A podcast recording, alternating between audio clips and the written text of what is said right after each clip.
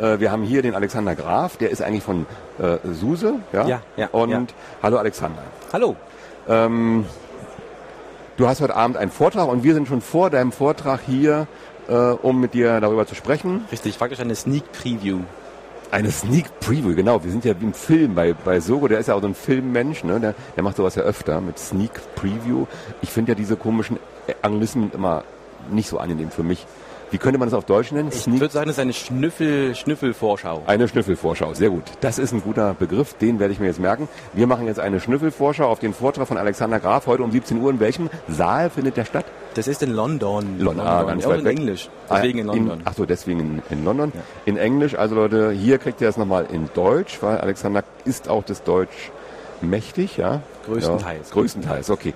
Und es geht jetzt um große Rechner, um KVM und wie Linux sich darstellt auf so einem großen Riesenrechner. Also wir wollen euch sozusagen eine Hilfe geben dazu, dass ihr euch gut auch, wenn ihr wollt, bei IBM als Arbeiter verdingen könnt, wenn ihr unter Linux arbeitet. Ihr werdet da nichts anderes vorfinden und was dahinter steht, ist völlig egal. Mal gucken, ob es wirklich so ist.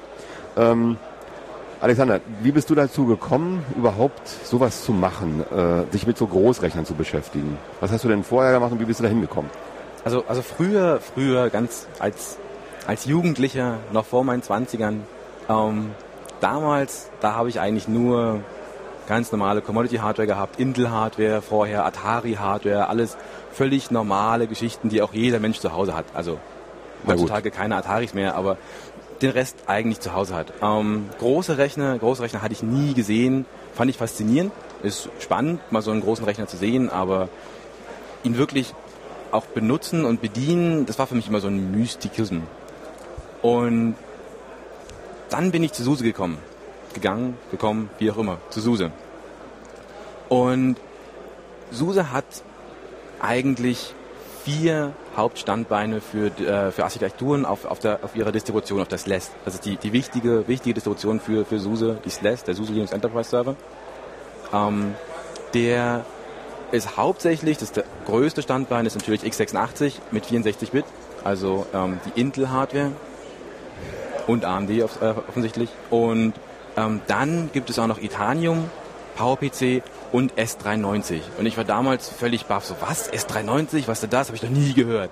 War völlig, völlig neu, völlig unbekanntes Land. Ähm, und glücklicherweise war mein Praktikumsmentor, also der Mensch, der mich damals eingewiesen hat in die ganzen Prozesse bei SUSE und, und gezeigt hat, wie funktioniert alles, einer der wenigen im S390-Team. Und über ihn habe ich dann kennengelernt, was ist so eine Maschine überhaupt und wofür brauche ich die und was mache ich mit der.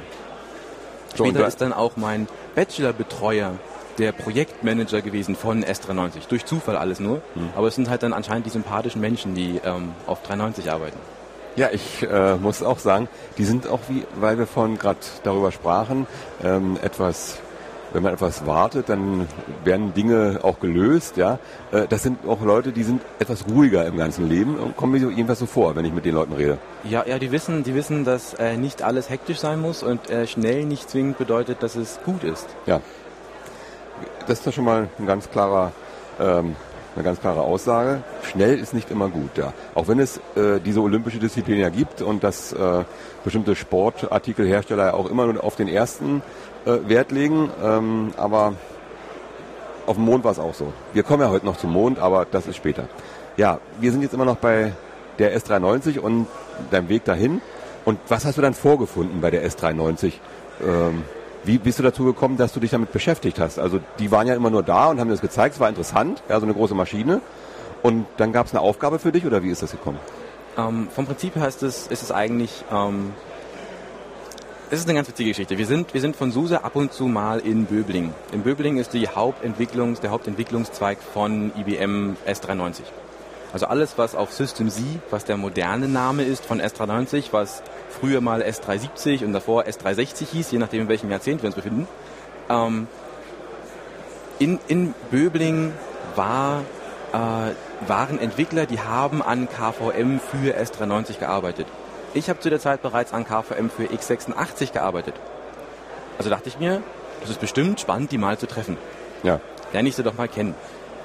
Und bin mitgefahren bin äh, mit unserem S390 Core Team rübergefahren nach Böbling ähm, und anstatt mich in die äh, normalen Sessions zu setzen, dass wir uns also als SUSE koordinieren mit, mit IBM, habe ich mich abgeseilt zu den Entwicklern. Mhm. Und dann haben wir uns einen Tag lang unterhalten. Danach war felsenfest, stand fest, äh, das ist eine echt coole Sache.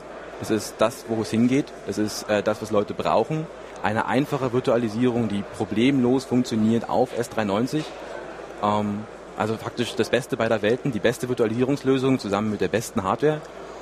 Und ähm, daraufhin habe ich dann angefangen, mich mehr und mehr für S390 äh, KVM zu, zu interessieren. Bis ich dann letztes Jahr endlich die Zeit gefunden habe ähm, und Kuli, den alten, ähm, den alten, das alte Programm, um KVM zu benutzen, ähm, ersetzt habe durch QEMU und in QEMU, was halt meine, Haupt, meine Hauptaufgabenstrecke ist, wo ich vor allem arbeite, äh, und durch QEMU zu ersetzen und QEMU so fertig zu machen und bereit zu machen, dass alles funktioniert, auch mit S390. Äh, Kuli, das ist ja, äh, oder QEMU, das ist ja sozusagen die Hardware-Seite, ja, die unter dem KVM liegt oder im KVM drin ist. Richtig, also die, die Trennung zwischen KVM und QEMU ist ähm, für einen, der oben rausschaut, eigentlich sehr intransparent. Wenn man in die Interna schaut von einer, von einer Maschine, ist es total offensichtlich. Wir haben in einem Rechner haben wir eine CPU, wir haben Hauptspeicher und wir haben was auch immer für artete Geräte. Also eine Grafikkarte zum Beispiel, eine serielle Konsole, eine Festplattencontroller, äh, einen Soundcontroller, was auch immer an, an verschiedener Hardware, je nachdem, was für ein Typ Hardware wir haben. Und die Trennung, die Trennung in KVM generell ist, dass wir KVM benutzen, um die CPU und den Speicher zu virtualisieren. Und QEMU oder damals QI den Teil übernommen hat, alle Geräte, alle Peripherie, was Festplatten, Netzwerk etc. sind, zu emulieren.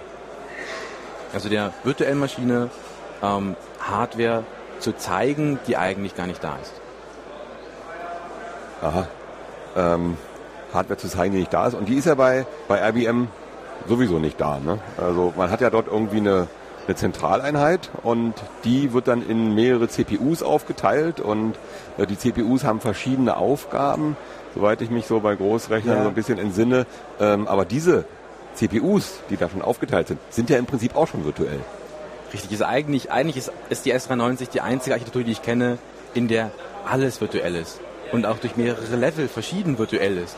Also nur, nur als kleines Beispiel, mein, mein normaler KVM-Use-Case, als, als ich KVM entwickelt habe, ich habe KVM betrieben, also ein Linux in KVM, was auf Linux lief, was auf ZVM, was deren Hauptvirtualisierungslösung ist, betrieben. ZVM wiederum lief in einer LPAR. Eine LPAR bedeutet auch wieder, ich segmentiere meine Maschine in virtuelle Maschinen, was auch nur ein Hypervisor ist. Es ist das gleiche, ist faktisch hm. das gleiche. Ähm, das heißt, ich war drei Level weit virtualisiert. Ja. Ähm, der Normalfall, was ganz normale Kunden draußen mit 93 Maschinen machen, ist, sie haben eigentlich immer LPARs und darin ZVM und darin Linux. Das, das kann man sich eigentlich als x86-Mensch gar nicht vorstellen, wie tief das geht.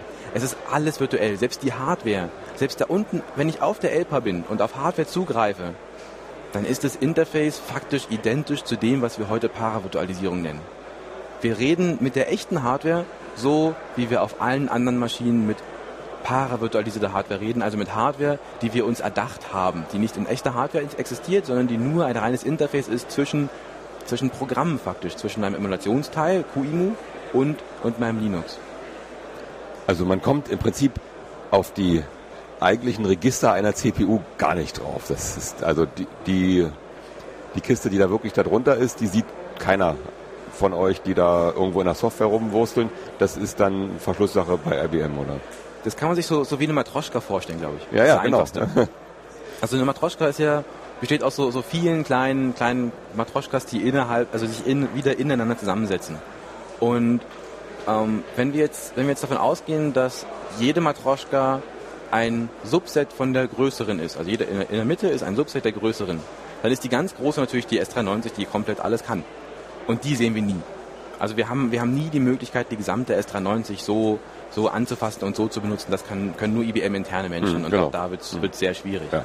Ähm, das ging bis vor sieben Jahren oder so ging das mal. Aha, welcher Generation war das? Ich meine, die, die S390 hat mittlerweile sechs Generationen durchlaufen. Das war schon zur Z-Generation, also zur 64-Bit-Generation. Mhm. Aber ich glaube, die Z9 ungefähr, also die erste 64-Bit-CPU war die Z900.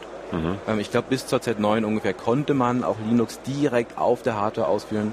Inzwischen geht es gar nicht mehr. Nee. Das ist, ist, völlig, ist völlig illusorisch, funktioniert nicht. Ähm, also zumindest äh, für sterbliche Menschen. Also ein paar IBM-Entwickler können es wahrscheinlich.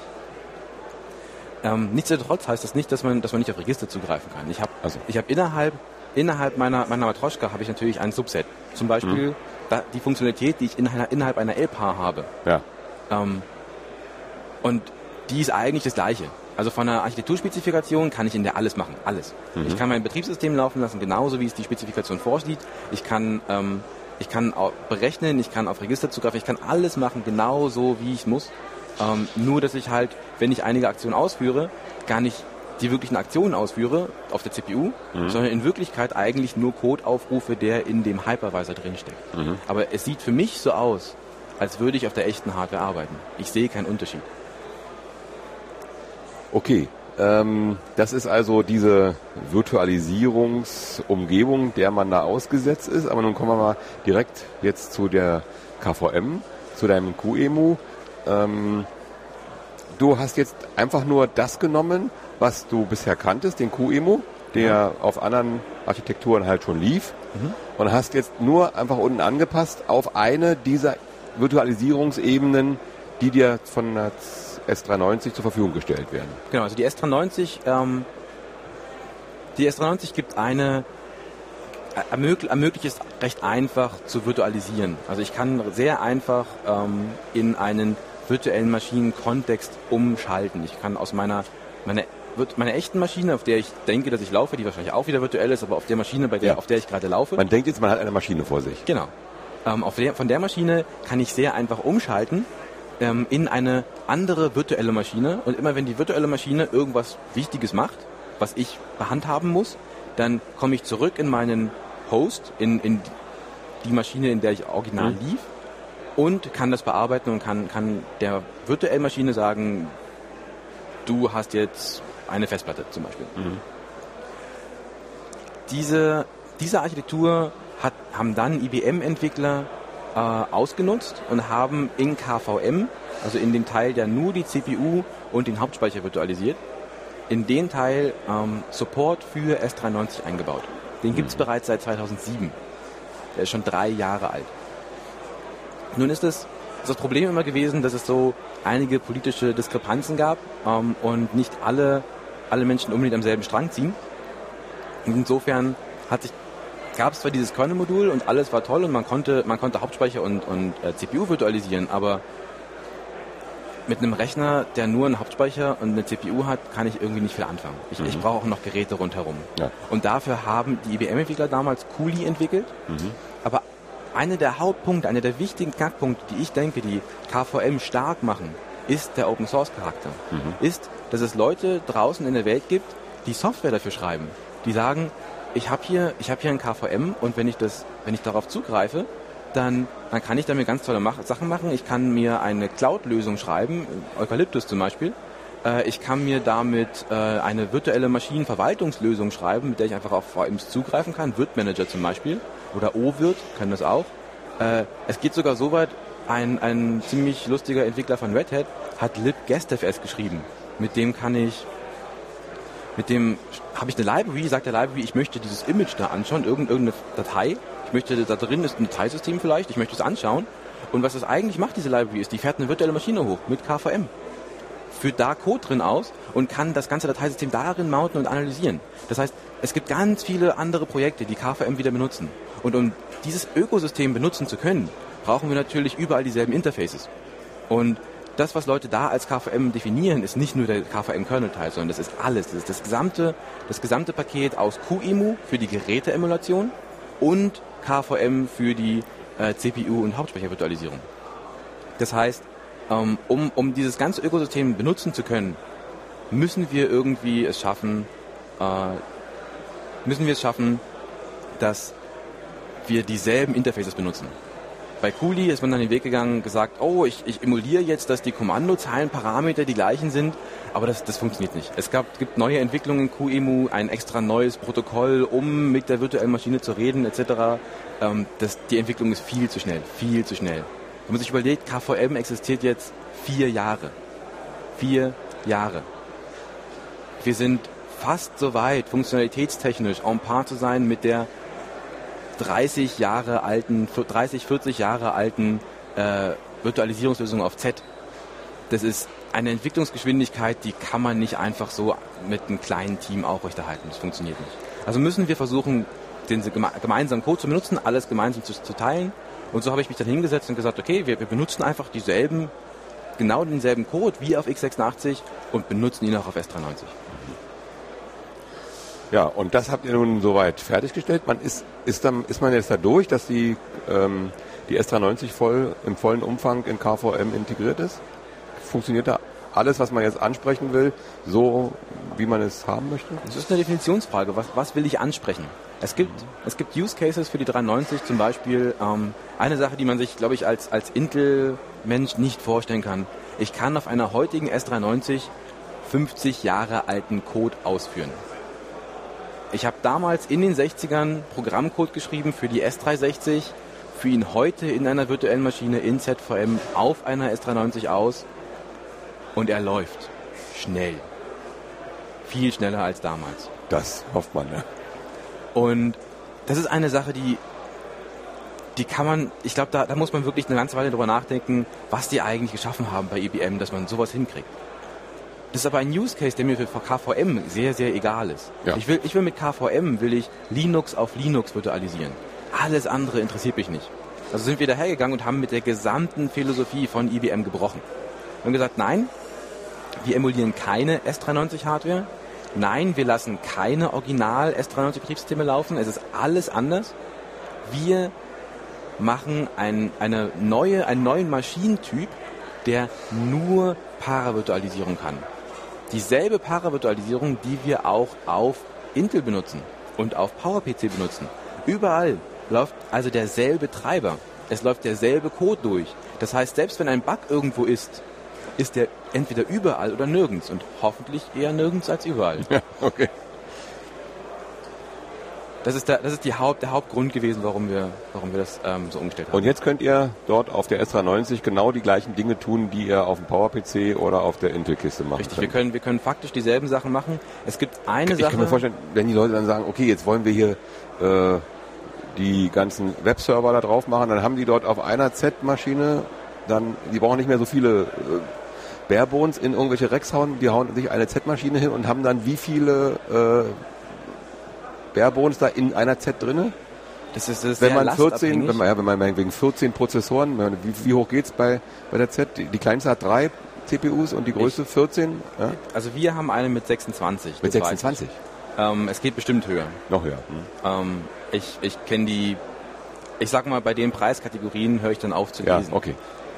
Also ein Rechenzentrum, wenn die sich eine hinstellen und sagen, okay, das eine Maschine ersetzt uns äh, 200 das passiert häufig. Einschübe? Es gibt, es ist eins der, der Hauptmarktsegmente von der ZC momentan, von den aktuellen, aktuellen IBM-Maschinen, dass sie sagen, wir ähm, ersetzen euch mit einer so sehr teuren Maschine zwar, aber sehr verfügbaren Maschine. Eine Z10 hat, ich glaube, 5, 9 an Verfügbarkeitsgarantien. 99,999% Verfügbarkeitsgarantie. Das, das kann keine andere Hardware. Nee. Okay. Ähm, die sagen, okay, du kannst auf der Maschine, weil alles so effektiv ist, äh, problemlos 300 virtuelle Maschinen von deinen alten Systemen laufen lassen. Mhm. Äh, und dann rechnet sich alles wieder, weil ja. ich, ich spare mir Stromkosten, ich spare mir, mhm. ich spare mir sehr viel. Mhm. Äh, mit, mit KVM, das höchste, was ich erlebt habe bisher, das hat ähm, mir einer der IBM-Tester mal erzählt, ich habe das nie probiert soweit, ähm, der hat 4500 Gäste mit KVM gestartet auf einer Z. Aha, okay. Wir wollen es jetzt dabei mal bewenden lassen. Man könnte ja noch lange darüber diskutieren. Wenn ihr noch mehr über ähm, große Rechner. Wenn ihr also noch mehr über diese Sachen wissen wollt, dann hört euch doch am Samstag äh, die Fast Forward Sendung an von 15 bis 16 Uhr. Da ist nämlich das Urgestein des Linux auf der S390 äh, bei uns hier zu Gast. Ich werde da mit ihm auch über die Großrechner sprechen. Und wir bedanken uns jetzt bei Alexander Graf, dass er hier war. Wenn ihr das Ganze noch ein bisschen ausführlicher und technischer vor allen Dingen hören wollt, kommt her zu den Messehallen am Funkturm und hört euch um 17 Uhr im Saal London den Vortrag von Alexander Graf über diese KVM-Virtualisierungseinbindung äh, auf S390 oder was machst du da genau? Sehr gerne, ja. Das geht genau über, über KVM auf S390 und ich bin auch gern privat noch danach verfügbar und wir können über Gott und die Welt und S390 reden. Genau, wer also Interesse hat, vielleicht auch für seine zukünftige Berufswahl oder sowas, äh, weil er noch nie an Großrechner gedacht hat. Ich meine, viele haben da große Angst davor, weil es ist ja, das ist irgendwie sowas, was alte Herren machen, die ganz viel Ahnung haben und äh, einen gestreiften Anzug anziehen. Ne? Aber es ist nicht so, hier sitzt ein junger Mann von Suse da mit, äh, mit einer wirklich alternativen Haarfrisur. Und äh, wie alt bist du? Du bist doch keine 30. Ich bin 24. 24, das ist ja wohl gemein. Also es gibt, es gibt auch junge Menschen auf Mainframe. Ich, wenn ich, weil du vorhin sprachst, wenn ich in den 60er Jahren Code geschrieben habe, der funktioniert heute auch genauso auf der IBM, dann meintest du damit nicht dich. Das war ein unpersönliches Da warst ich. du noch Quark im Schaufenster, alles klar. Okay, äh, wir danken dir, Alexander, dass du da warst. Es war hochinteressant und wir könnten noch mal eine Stunde mal bei Gelegenheit darüber sprechen.